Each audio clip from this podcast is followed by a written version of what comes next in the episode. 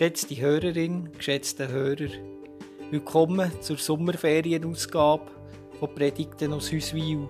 Unser Thema heute in die Ferne schweifen und Gott finden. Dazu hat uns die wunderbare Musik vom Hackbrett-Duo Brettissimo mit der Franziska Mattis und Albin Rohrer geführt. Sie haben uns Melodien aus der Nähe, aus der Schweiz und aus Griechenland, Ungarn gespielt.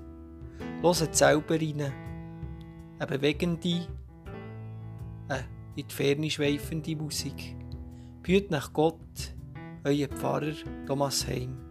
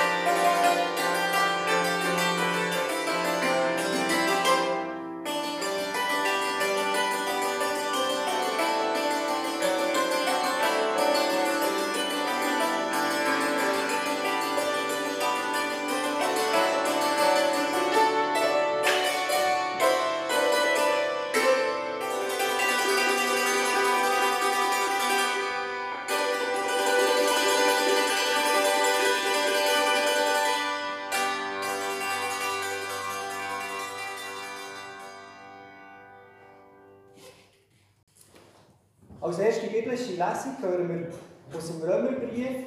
Wenn wir heute in die Ferne schweifen, kann man sagen, ist der Römerbrief von der Brief, den Paulus am weitesten weggeschickt hat. Von Jerusalem und Antiochia aus dem Orient gesehen, ist das der Brief, der am weitesten weggegangen ist. Es heißt dort im 12. Kapitel, Brüder und Schwestern, bei der Barmherzigkeit Gottes bitte ich euch, stellt euer ganzes Leben Gott zur Verfügung. Es soll ein lebendiges und heiliges Opfer sein, das ihm gefällt. Das wäre für euch die vernünftige Art, Gott zu dienen. Und passt euch nicht dieser Welt an.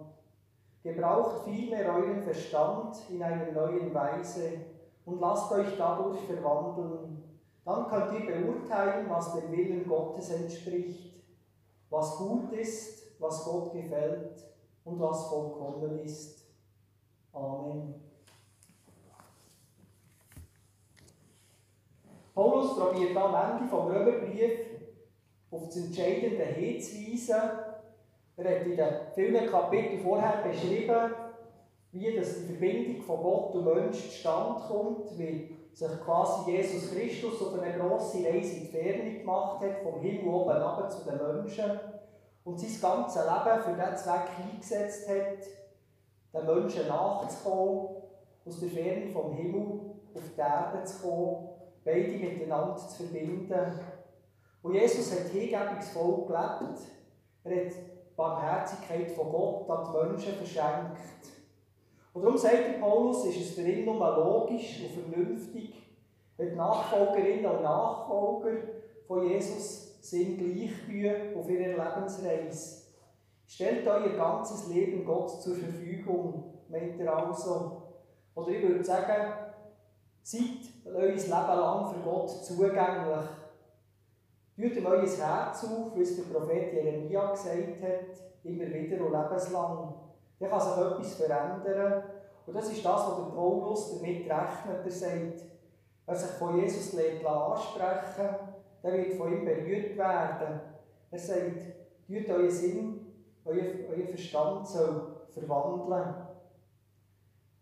Wie die Verwandlung kann passieren, von dem finden wir ein Beispiel, wenn wir uns über einen Napf übergeben, ins Entlebuch, und dann nachher noch über einen Glaubenbergpass übergehen und dann an Sarnersee runterkommen, in die Heimat von Bruder Klaus und seiner Frau Dorothea. Unser Thema heute ist in die Ferne schweifen und Gott finden. Oder Niklaus von Flühe, der 1417 auf die Welt gekommen ist, der hat das auch probiert. Er war von Gott berührt, schon von klein auf, und hat eine Sehnsucht nach Gott in seinem, in seinem Herz gespürt.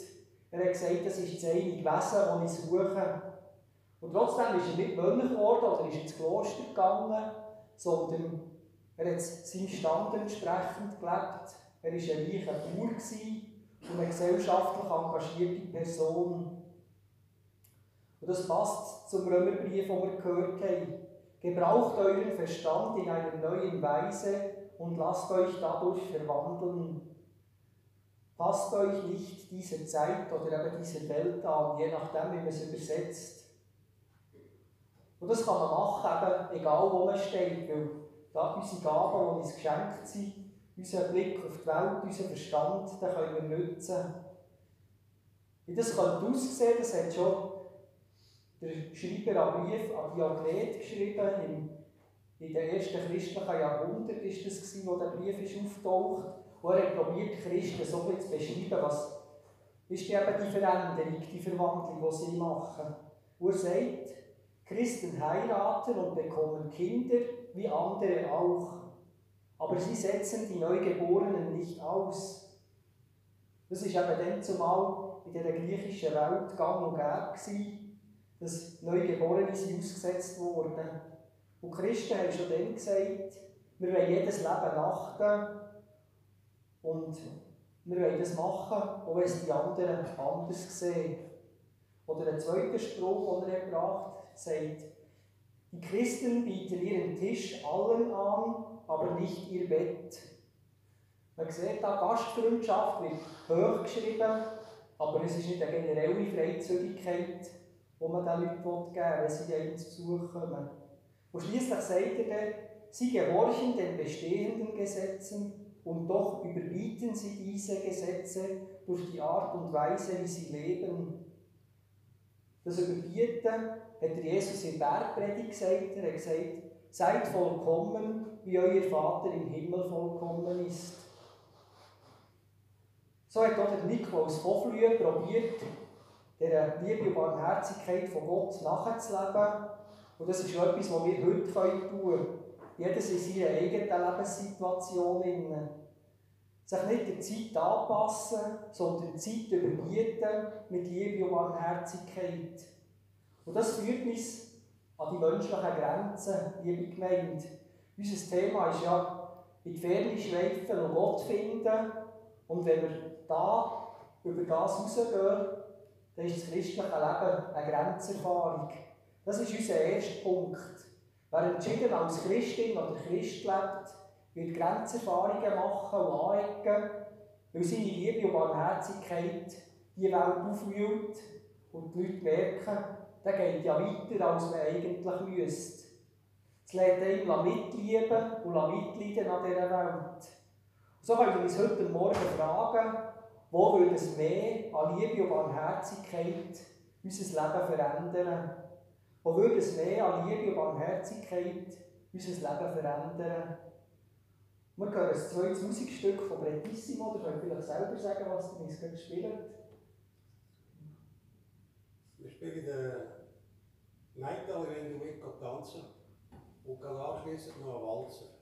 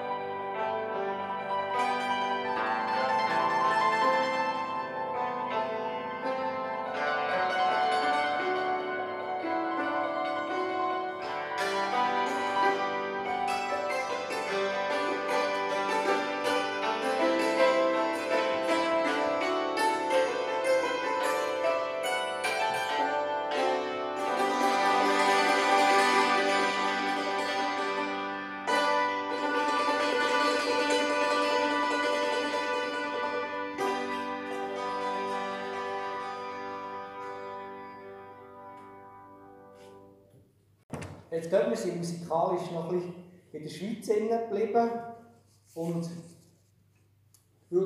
der Niklaus von der ist dann aber auch in die Ferien gegangen. Wir haben gehört von Paulus, gebraucht euren Verstand in einer neuen Weise und lasst euch dadurch verwandeln. Passt euch nicht dieser Zeit an. Und oder Niklaus von hat probiert, in seinen Ämtern eben die Liebe und Barmherzigkeit von Gott zu leben. Aber vielleicht habt ihr das so erlebt, es ist äh, nicht einfach in der Welt drin, wie das geht. Und der Niklaus Vofli war mit 27-jährig am alten Zürichkrieg dabei. Gewesen. Dann haben die Innerschweizer Greifensee angegriffen. Dort sind 62 Männer, Frauen und Kinder an einem Tag enthauptet worden, hingerichtet worden. Es muss eine schlimme Erfahrung sein, dass so etwas eben in seiner Umgebung stattfindet, in der dass er das erlebt. Mit 40-Jährigen ist er der Vertrauensmann von der Pfarrei Sachsen geworden, hat dort Einblick ins Pfarreileben gehabt. Und mit 45 ist er dem kleinen Rat Mitglied geworden. Er war der Richter und politischer Entscheidungsträger im Obwaldnischen. Man könnte sagen, er hat Karriere gemacht und hat sich da ist eigentlich weit oben nachgekommen. Aber das, was er erlebt hat, eben immer wieder, das hat da ihm knackt. Vielleicht hat er eben das im Kopf gehabt. Passt euch, passt euch nicht dieser Zeit an und überbietet die Zeit mit Gottes Liebe und Barmherzigkeit. Aber es hat dann knackt, weil er auch zu wenig von dem reingeben konnte. Weil er eben auch von der Realität, wie man so schön sagt, ist eingeholt worden. Und das kann uns heute passieren, dass, wir, dass etwas uns nackt, ein Problem, ein Konflikt, in unserer Zeit gibt es Gewalt und Unrecht, wo Menschen einander antun. Und man fragt sich, warum muss das sein? Was kann ich dazu beitragen, dass es nicht so weit kommt?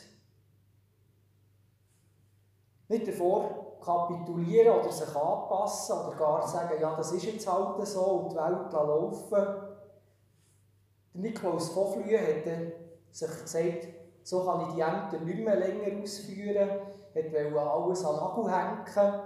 Und als dann eine Delegation zu seiner Frau ist, hat gesagt, ja, könnt ihr nicht wieder, wieder kommen und äh, in Kleinrat mitarbeiten, hat sie gesagt, denn Klaus wieder das ganze Zeug an. Es ekle ihn so, als müsse er faules Fleisch essen. Und so ist er 1465, als er fast 50-jährig war, hat er mit seiner Karriere Schluss gemacht und es hat ein Jahr vom Überlegen gefolgt. Und jetzt ist er in die Ferne geschweift. Nach diesen drei Jahren, also gegen 53 zu, der Hans von Waldheim, ein Chronist, berichtet, man muss sich merken, dass Bruder Klaus von seiner Frau im Jahre 1467 nach Christi unseres Herrn Geburt am St. Gallus-Tage wegging. Bruder Klaus nahm Abschied von seiner Frau in der festen Meinung, sich ins Ausland zu begeben und als Pilger von einer heiligen Stätte zur anderen zu wandern.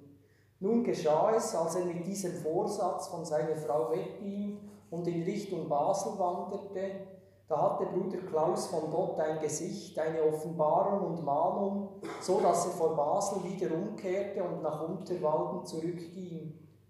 Hier sprach er aber weder mit seiner Frau noch mit seinen Kindern noch mit jemand anderem, sondern blieb während der Nacht in einem Kuhstall neben seinem Wohnhaus.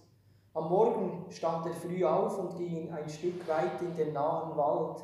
Er trug Holz zusammen und deckte Holz und Laub darüber und machte sich so eine kleine Klause. In der Ferne hat er Gott gefunden und hat wieder kehrt gemacht. Er ist zum grossen Ratgeber geworden für Könige, Fürsten und Verantwortungsträger von den Eidgenossen. Man könnte sagen, die Welt hat ihn nicht losgelassen. Und Gott möchte auch uns in der Welt, wo ich daraus höre, aber nicht allein, sondern mit ihm. Dass wir mit ihm gestärkt durch den Alltag kommen und uns manchmal viel abverlangt. Wo wir eben auch müssen Sachen aushalten, die an uns nagen. Aber er kommt dieser Welt mit einer neuen Gotteserfahrung entgegen. Er ist gestärkt er bleibt der Mahner und sagt, In der Zeit soll man sich auf Gottes Frieden und Erbarmen besinnen. Oder wie eben der Paulus im Römerbrief sagt, lasst euch verwandeln, verändern. Kennt ihr auch so Veränderungen, wie der Nikolaus das in Basel erlebt hat, liebe Gemeinde? Dass man spürt, oh, da kann jetzt tut sich eine neue Möglichkeit auf und Gott gibt mir Kraft dazu. Er macht sich auch zuerst auf, aber nachher kommt er verändert zurück. Und das ist unser zweiter Punkt heute Morgen.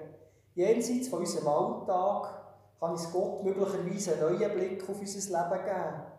Vielleicht hat der Nikolaus von früh müssen in die Ferne schweifen, dass er zu neuen Gedanken gekommen ist. Wir können so in die Ferne schweifen, eben in Gedanken, aber auch in physischer Bewegung, sei das zu Fuß oder mit einem Verkehrsmittel, und Gott finden. Ich denke, er erwartet uns und kommt ja auch wieder mit in den Alltag hinein. Und so nehmen wir jetzt auch ein einen weiteren Weg unter unsere Ohren. Wir gehen nämlich jetzt nach Griechenland.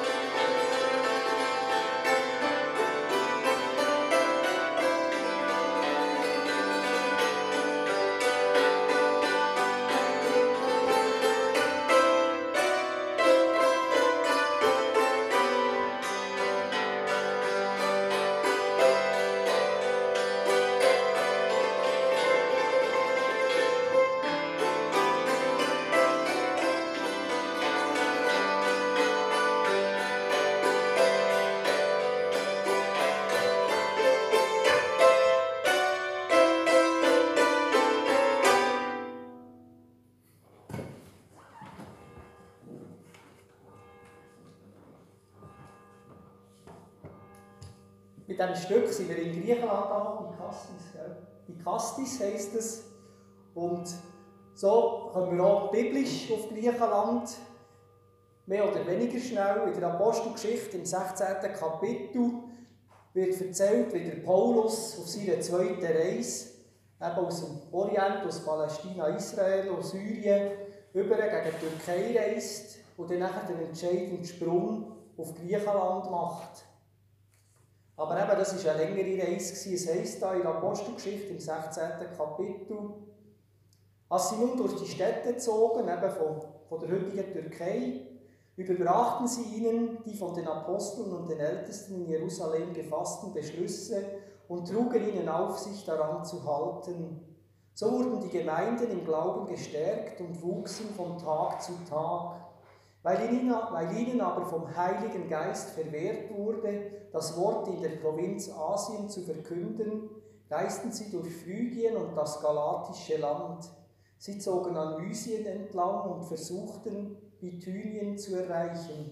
Doch auch das erlaubte ihnen der Geist Jesu nicht. So durchwanderten sie Mysien und kamen nach Troas hinab. Dort hatte Paulus in der Nacht eine Vision. Ein Mazedonier stand da und bat ihn, komm herüber nach Mazedonien und hilf uns.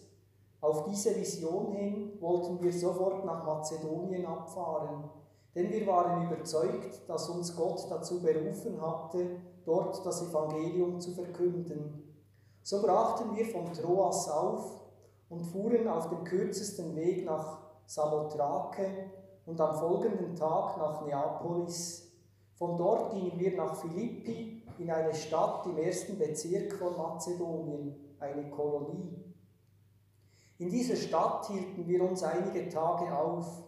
Am Sabbat gingen wir durch das Stadttor hinaus an den Fluss, wo wir eine Gebetsstätte vermuteten. Wir setzten uns und sprachen zu den Frauen, die sich eingefunden hatten. Die Frauen, eine Frau namens Lydia, eine Purpurhändlerin aus Thyatira, hörte zu. Sie war eine Gottesfürchtige und der Herr öffnete ihr das Herz, so dass sie den Worten des Paulus aufmerksam lauschte. Als sie und alle, die zu ihrem Haus gehörten, getauft waren, bat sie, wenn ihr überzeugt seid, dass ich fest an den Herrn glaube, kommt in mein Haus und bleibt da. Und sie drängte uns. Bibeltext klingt so auf den ersten Blick nicht spektakulär, und doch ist es ein historisches Ereignis. Ein historisches Ereignis jährt sich auch dieses Jahr im Juli immer wieder am 20. Juli 1969 und mathematisch gesehen hat das so etwas zu tun mit unserem Griechenlandaufenthalt mit dem Paulus. Es war nämlich der 20. Juli 1969, gewesen, wo der Neil Armstrong oder Edwin Aldrin als erste Menschen den Mond haben betreten. Die Mondlandung ist ein historisches Ereignis, wo Grenzen sind überschritten wurden, wo man kann sagen, da ist Geschichte gemacht worden. Es hat sich etwas ereignet, Grenzen sind verschoben worden. Eins fügt sich zum anderen und viele denken, es ist ein Schritt vorwärts gegangen.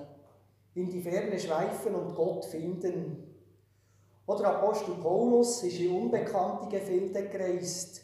Wir haben es gehört, am Anfang ist er zuerst noch den Gemeinden nachher, die er schon auf der ersten Reise besucht hat. Aber er hat dann nicht genau dort durch können, wo er sich eigentlich vorgestellt hat.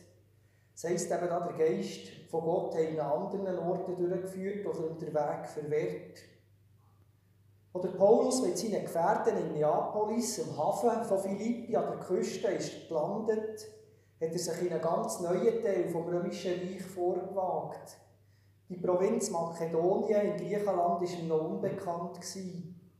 Er ist in Antiochien aufgebrochen und hat mit dem Silas zusammen ist er unterwegs gewesen, da ist der junge Timotheus dazugekommen und sie sind dann über Umwege nach Troas gekommen, wo er eben den Traum hatte.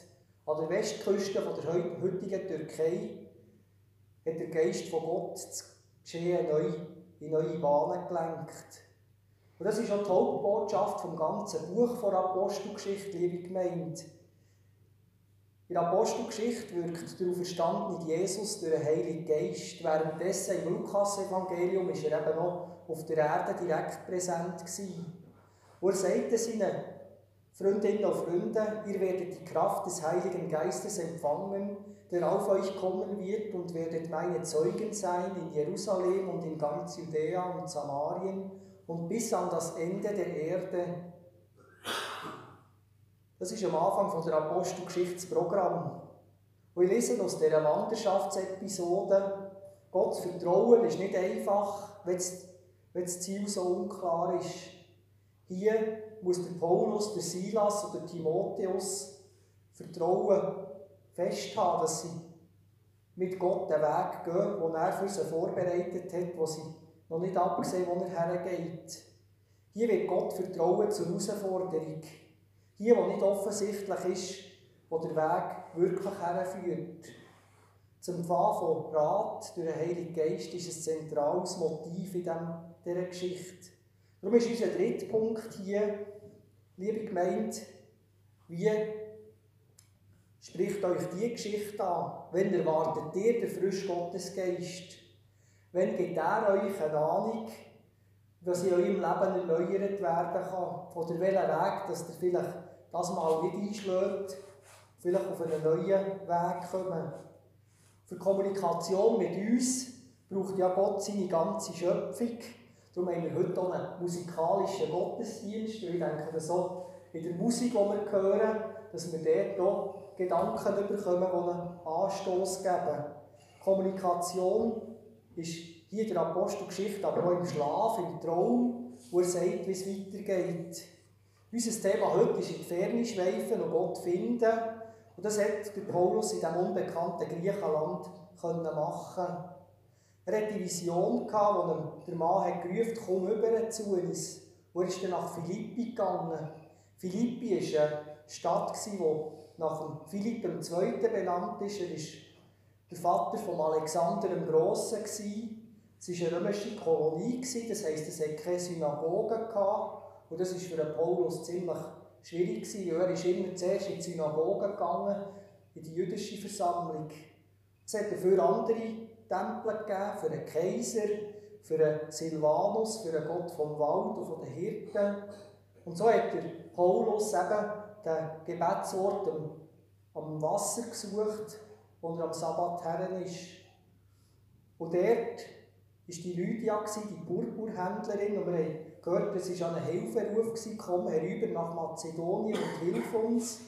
Und auch wenn es jetzt eben kein Mann war in Vision, sondern äh, in Vision war es ja ein Mann, aber jetzt hier heisst es, er ist auf die Lydia getroffen und für sie ist es auch eine grosse Hilfe gewesen, weil sie ist ja eben nicht eine Jüdin war, sondern ist eben von einer anderen, aus einer anderen Kultur gekommen, ist aber eine Gottesfürchtige gewesen, das heisst, sie ist schon vom jüdischen Gott hat sich angesprochen gefühlt, hat gesagt, die biblischen Schriften, das entspricht mir, aber wie das so ist, wenn man aus einer anderen Kultur kommt und dann in die, mit, den, mit dieser jüdischen Gemeinde zusammenkommt, man gehört dann gleich nicht ganz dazu. Und der Paulus mit, seinem, mit seiner guten Nachricht sagt, der Gott, der zum jüdischen Volk geschaut hat, das ist der Gott von allen Menschen. Durch den Glauben an Gott gehören wir zu einem Volk, zu einem Gott. Und so hat Lydia mit dieser Nachricht können Christin werden und zum Volk von Gott dazugehören. Sie war nicht mehr so, eine, so ein Anhängsel, gewesen, sondern sie hat gewusst, sie gehört voll dazu, sie ist getauft worden und ist so mit diesem Zeichen in die Gemeinschaft mit Gott voll aufgenommen worden. So wie der Paulus sagt, eben Taufe, man kann Taufe eigentlich parallel nehmen zu der Beschneidung, die das jüdische Volk macht. Und er sagt, das entspricht dem und das gehört nachher so zusammen zu einem Volk. Die Lydia hat die ungeteilte Liebe von Gott erfahren, eben das, was wir schon bei Nikolaus von früh gehört haben, eben über das ausgehen, über das normale Maß von Liebe und Barmherzigkeit, die ungeteilte Liebe erfahren und merken, ich gehöre dazu, zu dieser Gemeinschaft. So ist da das Zusammentreffen, der Fuß, der Fuß, den der Paulus da auf Europa gesetzt hat, als er zum ersten Mal zu einem historischen Augenblick geworden. Lydia ist die erste dokumentierte Christin von Europa geworden und das ist, so sagen die Wissenschaftler, wenn man das in der Apostelgeschichte berechnen, im Jahr 49 gewesen, 49 nach Christus. Und es hat also eine Neunjahrzahl, wie die Mondlandung 1969. Und so wünsche ich euch, dass ihr wieder mal an die Mond, von der Mondlandung hört, dass im Jahr 1969 denkt doch an das Jahr 49, wo für Lydia in Philippi eine Welt aufgegangen ist und sie gemerkt hat, ich gehöre dazu, ich bin angekommen. Und so ist Paulus in der Fremde bei Gott angekommen. Man hört es auch später im Philipperbrief, es heisst ja dort, Freut euch im Herrn zu jeder Zeit. Noch einmal sage ich euch, eure Güte werde allen Menschen bekannt. Der Herr ist nahe. Sorgt euch um nichts, sondern bringt in jeder Lage betend und flehend eure Bitten mit Dank vor Gott. So haben wir unser Schweifen in die Ferne gemacht. Wir haben gehört, man kann schon Grenzerfahrungen machen und anecken. wenn man die Liebe und Barmherzigkeit von Gott in dieser Welt über das normale Maß aus hineingibt, wenn man mitliebt und mitleidet in dieser Welt. Wir haben gehört, dass wir jenseits von unserem Alltag Gott können entdecken und erfahren dass wir in Gedanken, aber auch in unserer physischen Bewegung zu Fuß oder mit Verkehrsmitteln in die Ferne können schweifen und Gott uns dort erwartet, wie es der Nikolaus von früh in Basel erlebt hat oder Paulus in Philippi. Und wir merken, dass Gott sein Geist schenken will, dass wir neue, frische Wege finden, wo wir verändert werden von diesem frischen Gottesgeist. Wo können wir wieder eine Ahnung finden, dass wir merken, wie unser Leben erneuert wird. Und so gehen wir jetzt noch ein bisschen weiter. Eben, Paulus hat einen Brief an die Römer geschrieben und das Evangelium ist später auch nach Ungarn gekommen und so hören wir jetzt eine ungarische Melodie.